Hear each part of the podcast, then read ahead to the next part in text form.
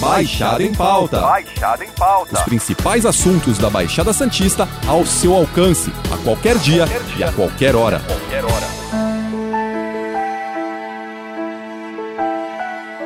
E o padre Cláudio Scherer teve alta ontem na Santa Casa de Santos. Ele desenvolveu o quadro mais grave da Covid-19, chegou a ficar entubado por três semanas, mas venceu a doença. Foram mais de três meses de internação.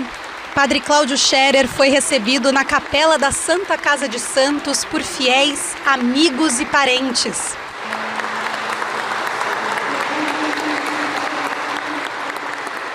O Baixada em Pauta desta semana está mais do que especial. Nosso convidado travou uma luta gigantesca contra o coronavírus e saiu vitorioso.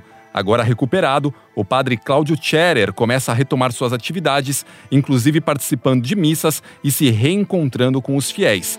Padre, que prazer ter você no nosso podcast. Para a gente começar esse papo, como o senhor está nesse momento? Uma saudação muito carinhosa, Lê. Muito obrigado pelo convite para estar aqui neste momento conversando com os teus ouvintes. Muito obrigado pela confiança, para a gente dar um testemunho aí daquilo que nós experimentamos nesta pandemia. Primeiro, eu queria muito te parabenizar pelo cargo que tu assumiste no dia 1 de maio aí no Grupo A Tribuna, como editor-chefe do jornal. Lembra sempre, lembra sempre de fazer o bem, lembra sempre que os cargos que nos são confiados, nós devemos passar por eles para fazer o bem pelas pras pessoas, né? lutar por isto, pelo bem. Já tem tanta gente fazendo mal, né, que não sejamos nós aumentar o número destes que deixam marcas tão negativas, marcas tão destrutivas na história da humanidade. Então, parabéns e faça o bem às pessoas enquanto você estiver ocupando a editoria, aí a chefatura no jornal A Tribuna. Um abraço carinhoso nesse teu tempo. E você me pergunta uh, como eu estou neste momento da minha vida. Vamos ver as saúdes. A saúde do corpo ainda luta para uh, vencer uh, as, as sequelas do coronavírus. Então ainda tenho problema de escara, tem um problema de amplitude de braço, que isso está sendo resolvido com a fisioterapia. O fisioterapeuta é um profissional vital para uh, pacientes sequelados de, de coronavírus. É uma coisa impressionante. Né? A fisioterapia é, ela é essencial, fundamental. Uh, para a minha vida foi, acredito que para a vida de outros tantos pacientes que passaram por esta experiência uh, também. É? Então a gente faz muita fisioterapia ainda para resolver o problema dos braços e mesmo ainda para consertar o, os movimentos que não estão plenos. Eu já consigo me locomover muito, mas ainda a gente sente que o corpo precisa destes exercícios. E a questão da saúde do espírito e da, da psique. Eu sempre tive um espírito assim muito otimista. Deus me deu um espírito muito otimista. Não um otimismo bobo, mas um otimismo esperançoso, de confiança. Então, isso me ajudou muito a superar desde a hora da, dos primeiros sintomas, no dia 1 de setembro do ano passado, de 2020, depois todo o período de internação, a hora que eu fui entubar, depois a saída da, da, da, da, da UTI, que é um processo muito complicado, aquela recuperação daqueles dias, depois toda aquela questão da tetraplegia uh, passageira que a gente que eu fui acometido. Então eu sempre tive assim, um espírito muito otimista, graças a Deus, não é? Então é, isso foi uma coisa assim que não me afetou muito.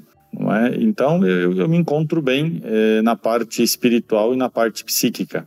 Isso para mim é uma é uma, uma questão muito importante também, não é? Eu acho que o corpo ele vai lutando a, a, a soma, né? O, a, a, biologia ela luta, nós temos que lutar, mas principalmente a, a nossa psique e a nossa alma tem que estar muito bem também. Você ficou praticamente três meses internado com coronavírus. Foi uma árdua batalha pela vida e o senhor saiu vitorioso. Quais as lembranças que o senhor tem desse período em que precisou reunir todas as suas forças contra essa doença tão cruel? Eu fiquei três meses certinho internado. Foram 90 dias de internação, desde o dia 9 de setembro até o dia 10 de dezembro de 2020.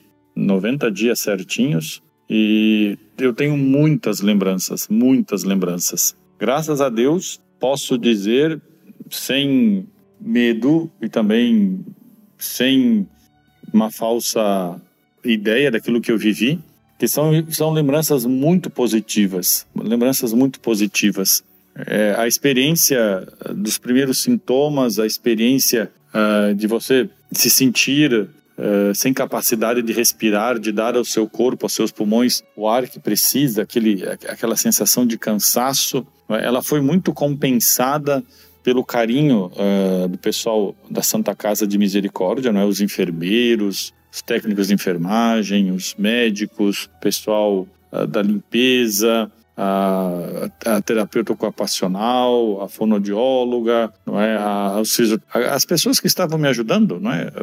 Aquele pessoal, o staff, são muitas pessoas que me ajudaram. A minha filhada também, que é médica, os meus familiares, o meu irmão que acabou dando a vida por mim, os meus sobrinhos que vieram depois, a minha irmã, é todo o pessoal da Baixada Santista, muitas pessoas que depois eu fiquei sabendo que rezaram. Eu fui muito escondidinho para para a internação e depois quando eu voltei não é? Quando eu voltei à consciência, eu, eu percebi que aquilo tinha sido algo assim maior do que eu poderia imaginar, do que eu quisesse, né? essa internação.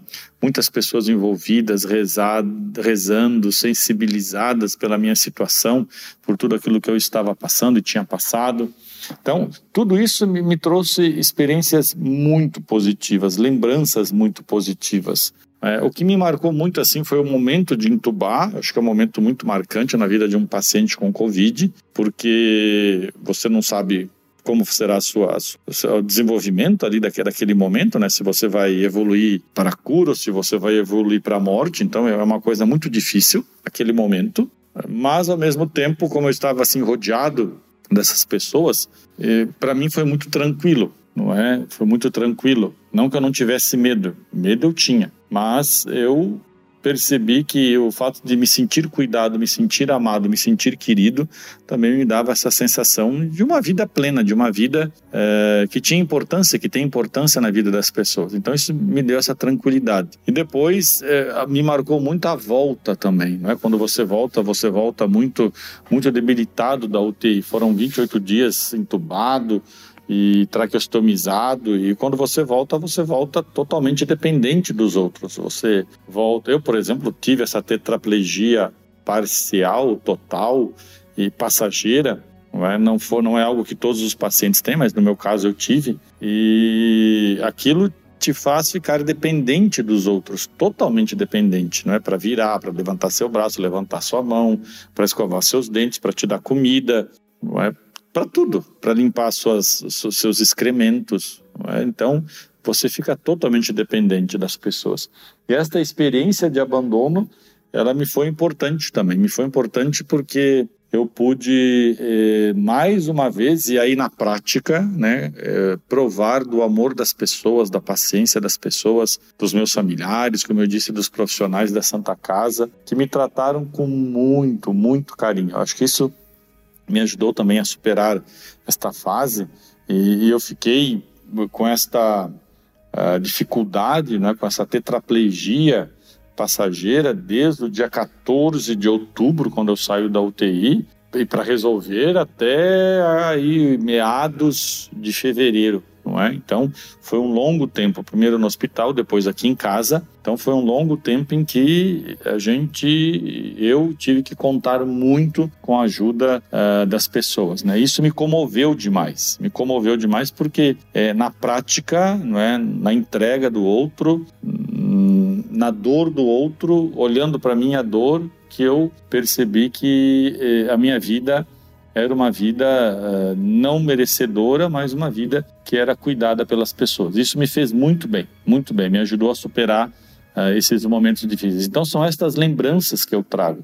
Então pare, parece parece meio esquisito te dizer isso, né? Que, que eu tenho lembranças boas desse tempo. Mas quando a gente é cuidado, como eu fui cuidado, logo eu me senti muito amado, me senti muito querido, muito desejado pelas pessoas. É, não tem como dizer assim, bom, apesar da dor física, apesar das picadas, apesar dos procedimentos, apesar de entubar, apesar do medo, todo esse carinho das pessoas me ajudaram a, a me senti feliz, me senti com lembranças boas. É? Então, foi algo muito positivo para mim. Você acabou perdendo o seu irmão, Marcos Scherer, de 53 anos, para a mesma doença.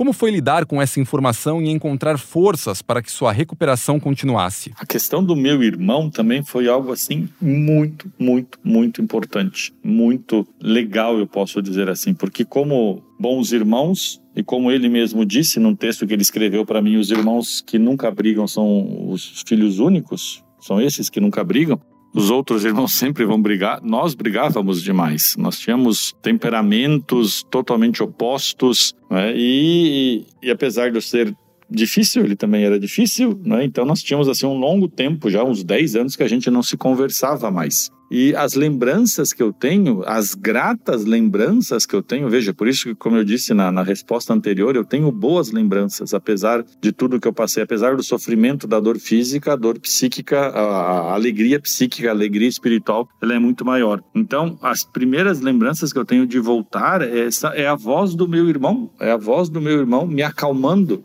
é? Como eu voltei muito debilitado, muito debilitado da UTI, a voz dele me acalmando, dizendo: Cláudio, aqui é o Marcos, é teu irmão, né? está tudo bem, eu estou aqui. E eu me lembro dele falar assim: olha, apesar das nossas diferenças, a gente vai resolver isso depois, eu tô aqui contigo, né? não tenha medo. Ele botava a, áudio da minha mãe, áudio da minha irmã para falar, para me escutar, né? Eu me lembro desses áudios assim. Então eu me lembro muito desta voz do meu irmão falando ao meu ouvido, a voz dele falando ao meu ouvido. E ele ficou comigo desde a, do, do dia da intubação. Ele chegou do Rio Grande do Sul eu fui entubado de manhã, no dia 22 de setembro, eu fui entubado de manhã e ele chegou aqui a uma hora da tarde, então ele não me viu mais acordado. Só que veio ele e minha irmã, nós somos três, éramos três, né? agora somos dois, e ele não me viu mais acordado, né? Mas a minha irmã ficou aqui umas duas semanas, precisou voltar para o Rio Grande do Sul, e ele me acompanhou. Ele me acompanhou desde o dia da internação até o dia da morte dele. Então ele morreu no dia 4 de dezembro, uma semana antes de, eu sair do hospital.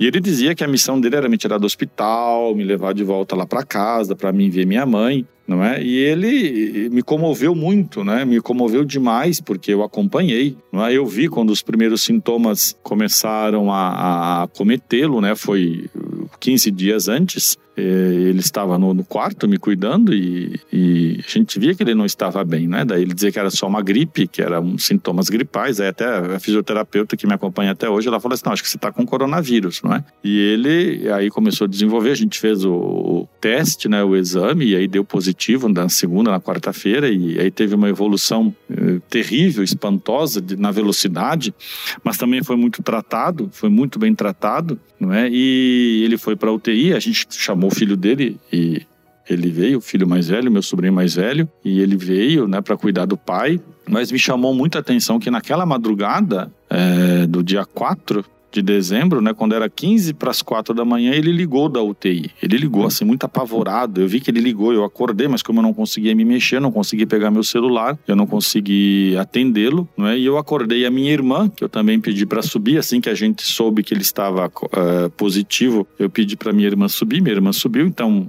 Aí trocaram, né? Ele ficou internado e minha irmã acabou me cuidando. E o filho dele estava acompanhando ele. Tudo na Santa Casa. E aí ele ligou e ele, daí eu não atendi duas vezes, daí ele ligou para minha irmã e ele assim com uma voz muito cansada, muito muito tensa, ele pediu que ele queria que eu descesse até UTI ou que mandasse qualquer padre para ele lá. Não é? A gente ficou muito espantado com aquilo, mas como ele tinha muita ansiedade, a gente pensou que ele estava tendo uma crise de ansiedade. Né? E aí ele, a gente ainda ligou para o posto de enfermagem, pediu para as enfermeiras ligarem na UTI para ver se estava acontecendo alguma coisa, mas aí falaram que era só uma crise de ansiedade, que estava acalmando. Né? Mas aí 5 horas da manhã ele foi entubado, teve que ser entubado, e aí 6 horas da manhã, daquela poucas horas depois, duas, três horas depois, ele teve uma parada cardíaca irreversível e os médicos, os enfermeiros, os fisioterapeutas ficaram em cima dele durante muito tempo, mas não teve como reverter. Né? Então ficou este exemplo de, de, um, de um irmão que veio doar, que doou a vida pelo outro irmão. Né? Apesar das nossas diferenças, apesar da, dos nossos temperamentos, e, e, ele estava com, com o neto dele, recém-nascido, com 5, 6, 7, 8, 9 meses, não me lembro quanto, quantos meses tinha, que era a paixão dele, o neto dele, e ele só falava para mim assim: ah, eu quero minha vida de volta, eu quero voltar pro meu neto, né? Eu falava assim: bom, assim que eu sair do hospital, a gente pode pensar, você vai ou volta para sua casa, né? Mas não houve tempo dele fazer isto, não é? Ele, eh, para mim, é um exemplo, algo que eu guardo, como eu te disse, é uma boa lembrança.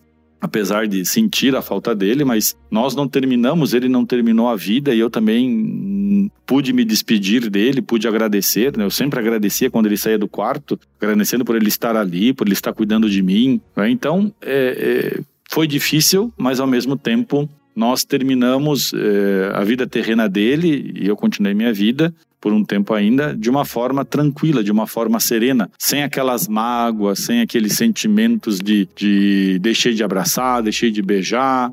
Não, tudo isso eu tive tempo de fazer, graças a Deus. Sou muito agradecido, não é? Então foi muito difícil, mas ao mesmo tempo o exemplo que ele me deu de dar a vida, de cuidar, de deixar a família dele, os dois filhos, o neto, a esposa e vir aqui me cuidar e morrer literalmente me cuidando, é algo que me comove até hoje, que eu não vou esquecer jamais enquanto eu viver neste mundo. Você, sem dúvida alguma, é um dos padres mais queridos da região. Foram dezenas de rodas de orações de fiéis pedindo pela sua cura. Como é se sentir tão acolhido assim por uma comunidade inteira? Eu tenho comigo um pensamento muito importante, que é um pensamento de Madre Teresa que eu acabei de, de te oferecer quando eu te parabenizei pela pelo cargo que você assumiu. Madre Teresa, ela diz algo que, que sempre, para mim, é, um, é um, algo que, que me orienta, né? Madre Teresa fala: não permita jamais que ninguém venha até você e vá embora sem ser mais contente, mais feliz.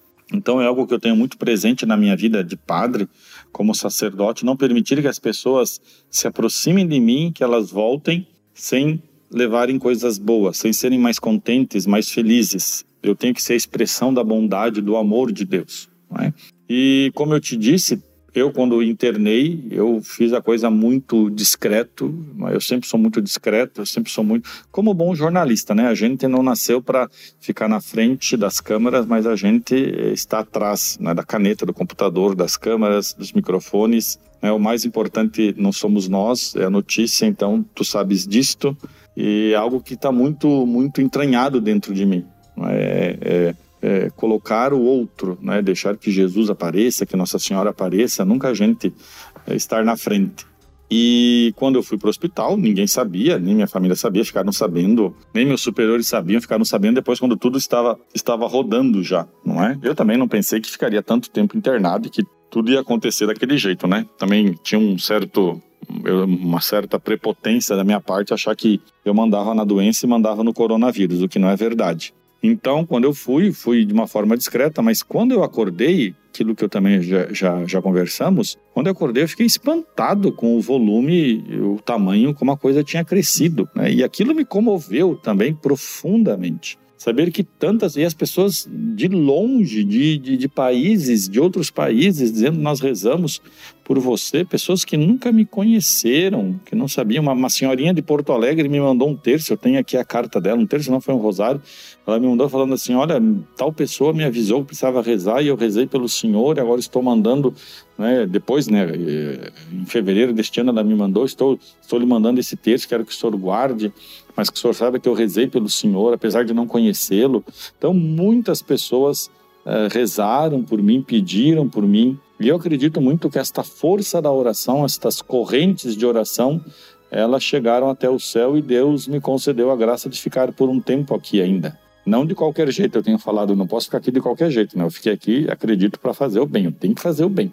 Acho que isso é uma missão que Deus me deu, ainda, eh, né, poupando a minha vida.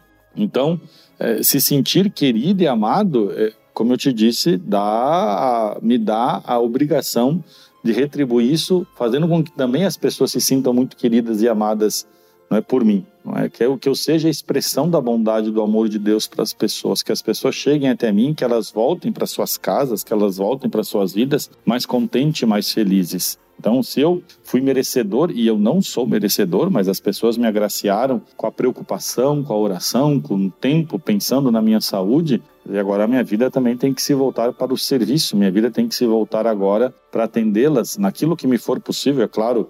Não tenho vocação para Messias, nem para Salvador do mundo, sem ter muita consciência disto, mas é minha obrigação ajudá-las naquilo que me for possível para que a vida delas também é, elas possam experienciar esta sensação fantástica, transformadora de se sentirem importantes, de se sentirem amadas, cuidadas, queridas e desejadas. É isso que faz com que nós sejamos pessoas felizes. Né? Não são nossas posses, não são os títulos que nós angariamos, não são os cargos que nós ocupamos. Né? O nosso nome não pode ficar escrito na página de um jornal.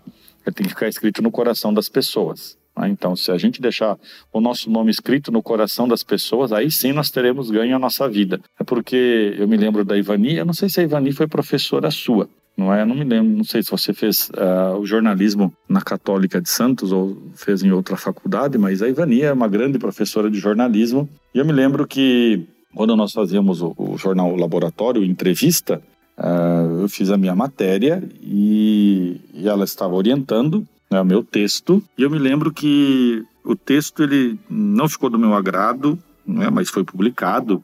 E depois é, aquele negócio de você ficar lendo e relendo a sua matéria para ver se seu texto ficou bom. Eu fui até ela e falei, professora, meu texto não ficou legal, não é? Alguma coisa aqui ao colar não está me agradando. E ela disse uma expressão que é uma expressão assim um pouco pouco uh, dura né, para nós jornalistas, mas é uma expressão que, que, é, que é muito da nossa vida. Ela disse, Cláudio, é, o jornalismo ele é belo, o jornalismo ele é fantástico, mas amanhã essas páginas elas virarão embrulho em algum lugar, não é?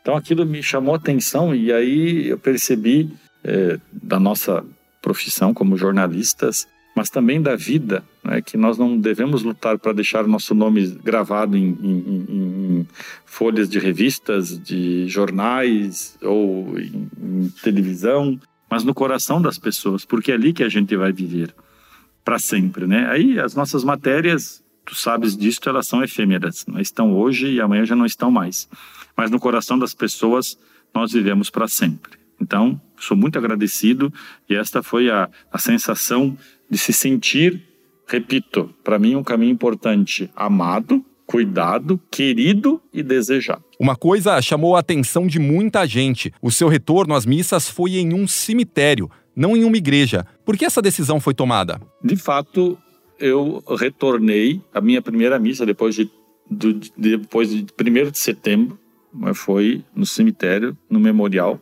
E para mim é muito importante voltar àquele lugar é um lugar que eu estou sempre, né? Porque pela minha função eu, eu sempre estou ali fazendo encomendações, enterrando irmãos nossos.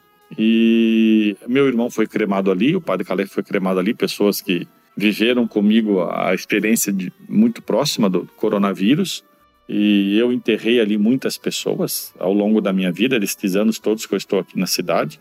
O último que eu enterrei foi o próprio Pepe, né, que nós enterramos, o, o, o criador, o, o idealizador né, dessa obra fantástica que é o Memorial. E eu fiquei assim muito sensibilizado e eu disse tem que ser ali a primeira missa, porque estes meus irmãos que não venceram, que não foram agraciados como eu fui, é? ali é o último momento da vida deles e claro que eu estava conectado com outros tantos eh, cemitérios do Brasil e do mundo, não é? O lugar de repouso destes que sofreram tanto com o coronavírus, tantos milhões de irmãos nossos sofrendo com esta doença, né? tantas vítimas uh, nos países, aqui no nosso país.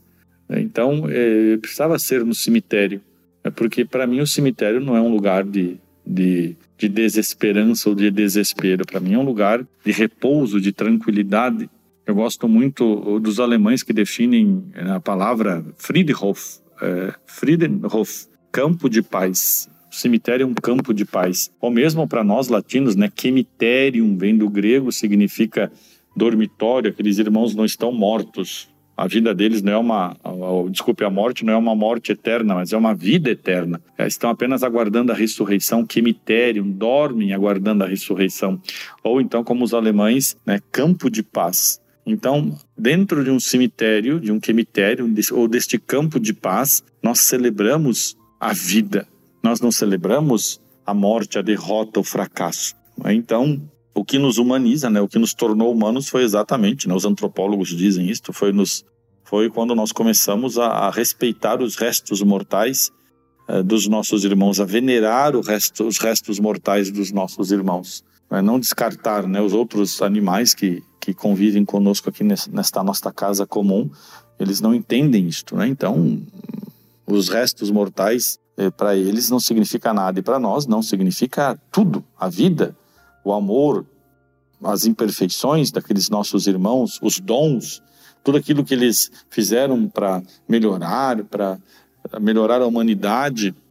Então, para mim foi muito simbólico esta volta no memorial, não é?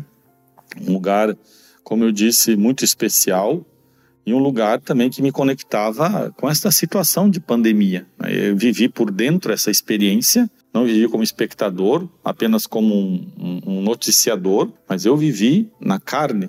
Então, eu precisava também dizer a estas pessoas, a estes tantos milhões, como minha mãe, né, minha família, é o meu o neto, os filhos, os meus sobrinhos que perderam meu irmão, tantos que estão aí é, pais entregando seus filhos, filhos entregando seus pais, né, esposa entregando sua esposa, tios entregando seus sobrinhos, primos entregando primos, amigos entregando amigos. Então, para mim, naquele momento, naquela celebração, toda esta situação e todos esses momentos e estas pessoas estavam contempladas. Eu precisava estar ali, não é?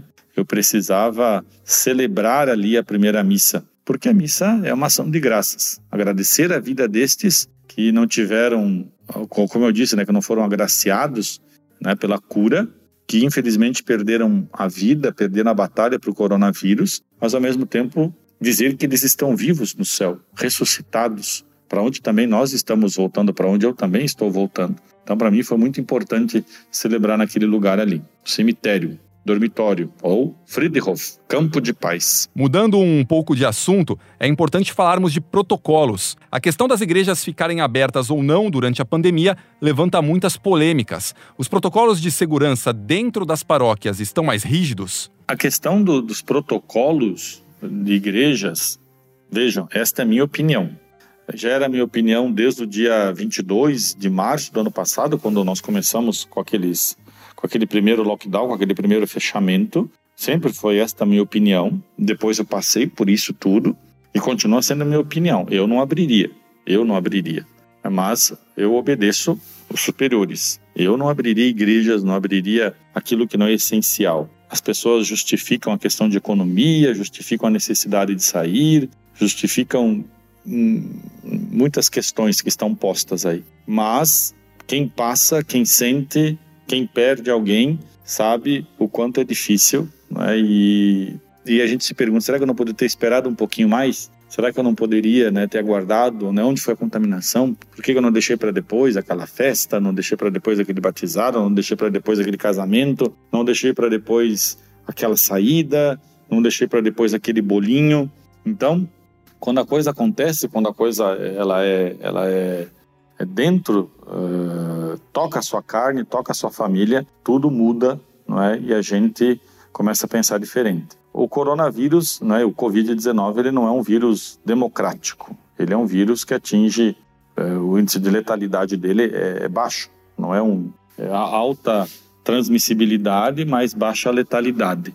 Eu sempre falo ali para as pessoas, se fosse o contrário, se a letalidade fosse altíssima, se as pessoas, em vez de 80% pessoas assintomáticas, nós tivéssemos 80% de letalidade, eu garanto que o comportamento das pessoas seria outro, completamente outro. Né? As pessoas elas iam esquecer questão de economia, iam esquecer, iam esquecer questão de, de, de, de festas, de baladas, de, de desses aglomera, aglomerações de praia. Né? Então nós agimos muito também desafiando a natureza, desafiando aquilo é, que nós achamos que nós somos donos. Então, é, é, ainda vai chegar um vírus que será mais letal. E aí eu tenho certeza que o ser humano ele vai se comportar de uma outra forma. Aí nós não vamos brigar com os governantes, como estamos brigando, como alguns grupos negacionistas brigam e afrontam, pedindo abertura. Nós vamos fazer o contrário, vamos pedir que eles fechem. Né? Nós não vamos pedir é, força policial ou outras forças para abrir e para ir contra este ou aquele governante, mas nós vamos pedir que estas forças né, exatamente façam a guarda das ruas vazias. Então, é, é, esse comportamento humano, é, que é um, para mim um comportamento assim muito muito egoísta, um comportamento muito narcisista, um comportamento muito individualista, que não pensa no outro, que não, que não entende que nós não somos donos da natureza, nós somos parte da natureza, nós não somos é, os senhores deste mundo, desta terra. Nós somos apenas né, é, caminhantes como com as outras criaturas. E quando a gente muda o comportamento, quando a gente se torna mais aberto, a natureza se torna mais aberta ao outro, a convivência é melhor. Os conflitos cessam e a gente vive a paz, mas do contrário, nós vamos vivendo sempre essas tensões, tensões que geram profundas divisões, profundos abismos relacionais que tornam o caos que nós estamos vivendo. Então, é uma questão que eu não abriria, apesar das igrejas, aquelas que eu vejo, estarem fazendo todo o protocolo, mas a lei a gente não sabe como a gente se contamina. A gente não sabe quem está ali né, com o vírus. A gente não sabe, porque a gente também tem uma ideia, até li uma pesquisa esses dias, é, questão de lavar a mão, álcool em gel, álcool em gel, né? Mas o coronavírus ele não é um, não é tanto de superfície. Isso alguns estudos já estão apontando. Ele é, ele é um vírus é respiratório, aéreo. Então, é, é pelo ar que ele vai chegar. Não é, não é tocando a fechadura, ou lavando calçada, ou tirando o chinelo. Porque eu falo para as pessoas assim: ah, mas eu cheguei em casa, eu troquei a roupa, eu tirei o chinelo, lavei as mãos. Ok, mas e o ar que você respirou? Com aquelas pessoas onde você estava que talvez estivessem contaminadas naquela sala, naquele elevador, naquela festa. Então é isso que as pessoas também elas não conseguem, parece que não conseguem interpretar, não entendem que o ar, ele, o coronavírus ele entra pelo ar. Né? E aí não tem álcool em gel, não tem uh, mãos lavadas. Né? Não que nós não tenhamos que fazer isto, nós temos que fazer isto, né? Mas uh, percebam que é muito mais perigoso do que a gente imagina, muito mais perigoso. Mas elas preferem negar preferem negar o perigo. Ah, mas eu lavei a mão, eu troquei a roupa, eu tomei banho. Ok, mas talvez seja muito tarde, porque você já respirou.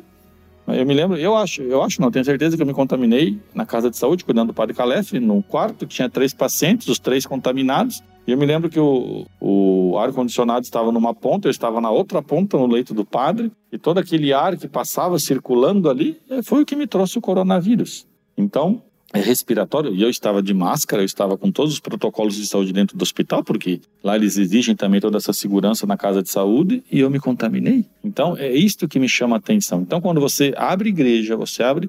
É claro que você chama essas pessoas que estão aí é, desesperadas, solitárias, tristes, depressivas para sair. Mas para mim sempre é um perigo muito grande. É? Sempre é um perigo muito grande. Que espero que elas tenham pessoas para cuidar delas, como eu tive no caso delas se contaminarem. Foram quase oito meses afastados se recuperando da Covid e lidando com seu próprio luto. O senhor sente que a Covid, de alguma forma, ainda traz alguma limitação? Existe alguma diferença do Padre Cláudio antes e depois do coronavírus? Existe uma grande diferença entre o Cláudio antes do dia 1 de setembro e o Cláudio desta data que nós estamos conversando, que as pessoas estão nos escutando. E tem uma coisa que é muito interessante que é a síndrome do sobrevivente. A gente fica se perguntando por que eu fiquei enquanto tantos foram. Eu não posso pensar que eu seja merecedor. Eu não sou merecedor de nada. Essa história da meritocracia para mim é uma grande mentira, uma das piores ideologias, mais venenosas, mais tristes, mais destruidoras que nós temos na nossa época. Então eu não mereço nada. Eu fui agraciado, não sei porquê, mas gente, eu fico com essa síndrome. Por que, que eu fiquei? Meu irmão foi, por exemplo. Meu irmão era muito melhor do que eu. Tinha família, tinha dois filhos, o neto recém-nascido que ele adorava, tantas outras pessoas né, que com certeza todas elas, todas elas eram melhores do que eu. E por que que eu fiquei?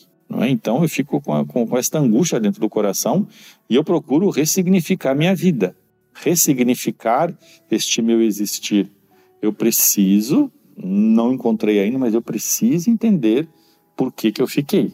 Quer dizer, qual que é a minha missão a partir de agora? O que, que eu tenho que fazer para melhorar este mundo? O que, que eu tenho que fazer para que a minha vida, o tempo que me resta, ele seja em prol da humanidade, em prol das pessoas?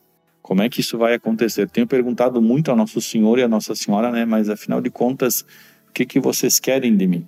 Porque se eu tivesse partido naquela época, agora seria uma doce lembrança. Mas eu fiquei. Então, o que, que Deus está querendo de mim? É como eu tenho dito, né? Falei, é para servir. Agora, como, de que jeito, qual é o tamanho, ou vai ser no escondimento, ou vai ser algum outro serviço, onde Deus me quer.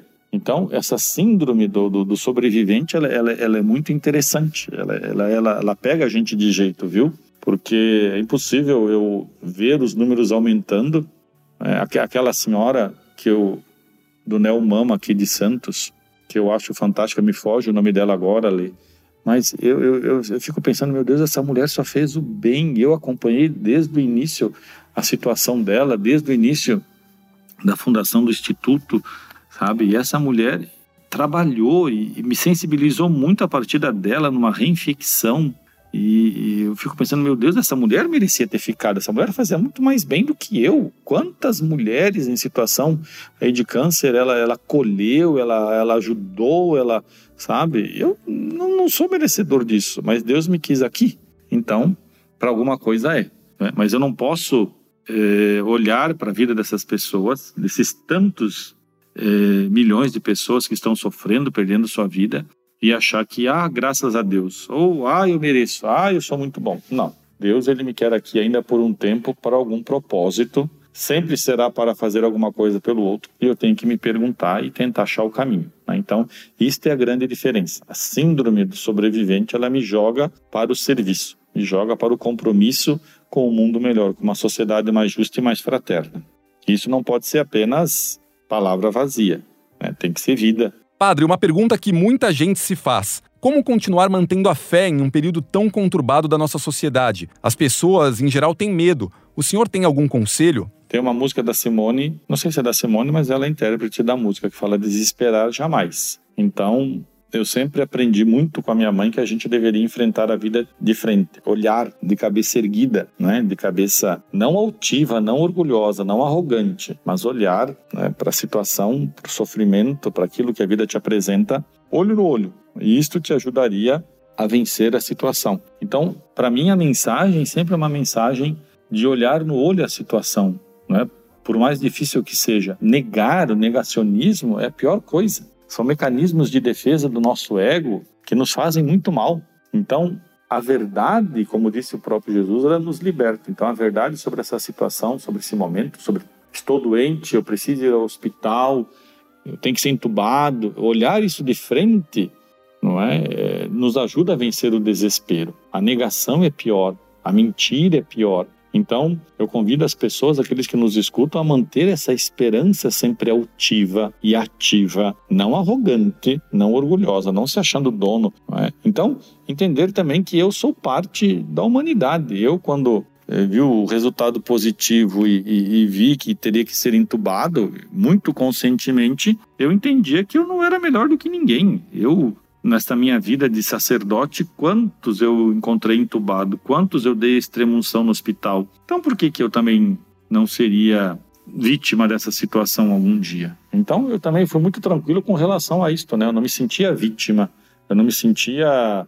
uh, sofredor ou, ou injustiçado. Não, eu faço parte da humanidade, tenho que enfrentar como tantos enfrentaram de cabeça erguida, né, sem desespero, essa situação. Então, a gente tem que manter firme essa nossa esperança, essa nossa utopia. Né? Mas não é, não é uma quimera, não é uma distopia, é uma utopia, aquela força, aquela esperança que te faz levantar todo dia de manhã e lutar pela vida. Se eu fiquei é por algum propósito, é por algo grande, Deus grande no sentido de serviço que Deus me quer aqui. Então, é isso que tem que nos animar.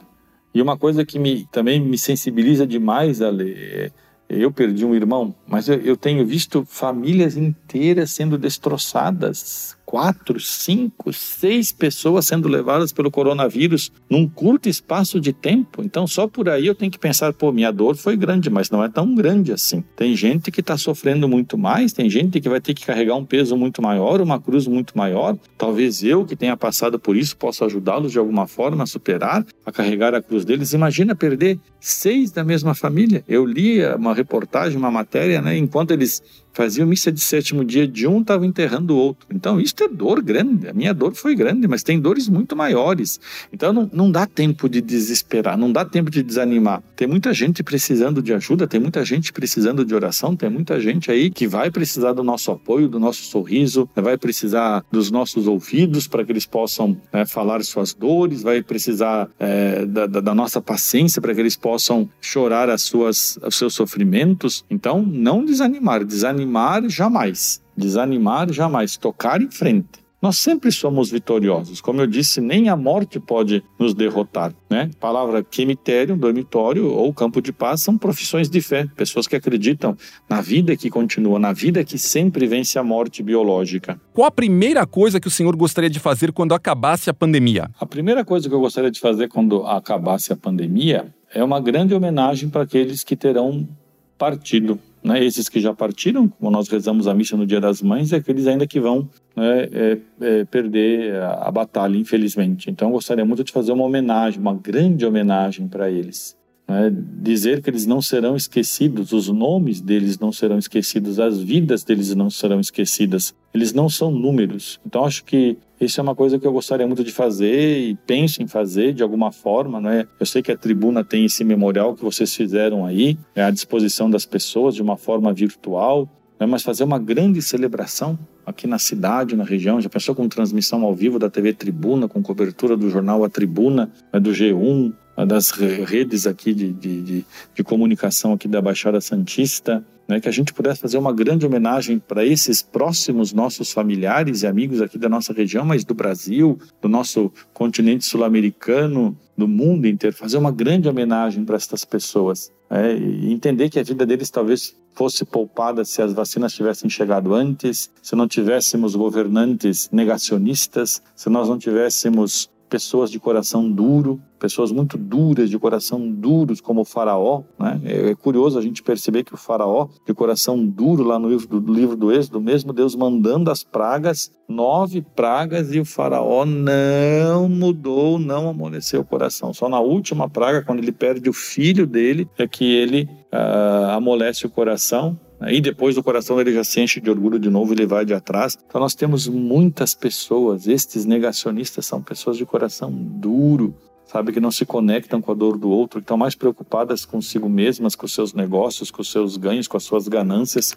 do que com a vida do outro. Então, rezar também por eles, né? Por esses que de coração duro não perceberam o momento de tanta humanidade que nós precisávamos e preferiram viver para si mesmos triste isto nessa situação. E padre, para a gente finalizar esse papo, gostaríamos de que o senhor deixasse um recado para os moradores da Baixada Santista e também para os internautas que estão ouvindo o Baixada em Pauta. Uma mensagem, sempre uma mensagem de muito otimismo, de muita certeza que, como diz Santa Teresa d'Ávila, tudo passa. Tudo passa. A paciência tudo alcança. Se a gente tem paciência e paciência aqui eu entendo como saber sofrer, se eu sei sofrer o momento, como eu disse, olhar de frente, olhar de cabeça erguida, não desesperar, tudo passa. E a gente não toma caminhos errados, a gente não machuca as pessoas, a gente não deprime, a gente vai enfrentando. Não que passar pela tempestade seja algo agradável, não é algo agradável, mas é algo necessário. Mas quando nós estivermos no porto tranquilo, nas águas tranquilas, nós poderemos dizer: bom, eu lutei, eu passei por aquele momento, né? Eu me desafiei e eu venci. Nós vencemos como humanidade.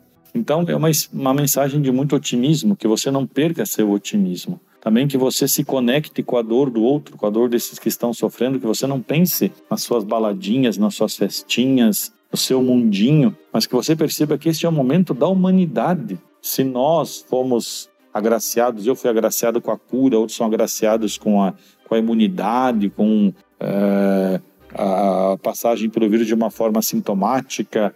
É? Se nós somos agraciados de alguma forma, então agradeçamos, mas entendamos que outros tantos não tiveram o mesmo privilégio. Não, não é sorte, é privilégio. O privilégio é dom que nos é dado. Não tiveram o mesmo privilégio. Então, se nós tivemos privilégios, então agradeçamos, agradeçamos a Deus, agradeçamos as pessoas que nos cuidaram e que a gente se conecte com a humanidade que sofre esse momento né, e que a gente saia melhor disto, que a gente possa passar da pandemia, repensar as nossas atitudes, pensamentos primeiro e atitudes, né? Porque a atitude nasce do pensamento. Pensar a nossa economia, pensar a justiça social, pensar a questão da pobreza, pensar a questão do emprego, do acúmulo de riquezas. Tudo isso nós vamos ter que repensar depois. Então, se nós formos otimistas e nós nos darmos as mãos, nós sairemos fortalecidos. Então, que o otimismo ele possa nos guiar por essa tempestade violenta que todos nós estamos passando. Deixo um abraço carinhoso, um beijo no coração de vocês. Rezem, rezem, não importa que nome você dê para Deus, mas reze Peça que sua vida continue sendo abençoada, protegida, pessoas das, as pessoas que, da, que você também gosta, que, que estão no seu convívio, e que teu coração também seja muito aberto para ajudar aqueles que precisam. E nesse momento, ajudar significa observar aquilo que os nossos uh, profissionais de saúde, os nossos cientistas estão nos dizendo. Para vencer o coronavírus é muito mais uma questão de pensamento e comportamento humano do que propriamente outra coisa. Então, que o nosso coração ele possa ser um coração doce, um coração que escuta e que torna as nossas atitudes atitudes preocupadas com o outro. Padre Cláudio, obrigado pela sua participação no Baixada em Pauta. Na semana que vem a gente volta com outro papo com outro convidado. Lembrando que esse podcast está disponível no G1, Apple Podcast, Spotify, Deezer, Google Podcast e Castbox. Nos aplicativos existe a opção para você assinar esse podcast e receber um aviso sempre que um novo fica disponível. Eu sou Alexandre Lopes e encerro Baixada em Pauta por aqui. Até o próximo. Tchau. Baixada em Pauta. Baixada em Pauta. Os principais assuntos da Baixada Santista ao seu alcance, a qualquer dia, qualquer dia. e a qualquer hora. Qualquer hora.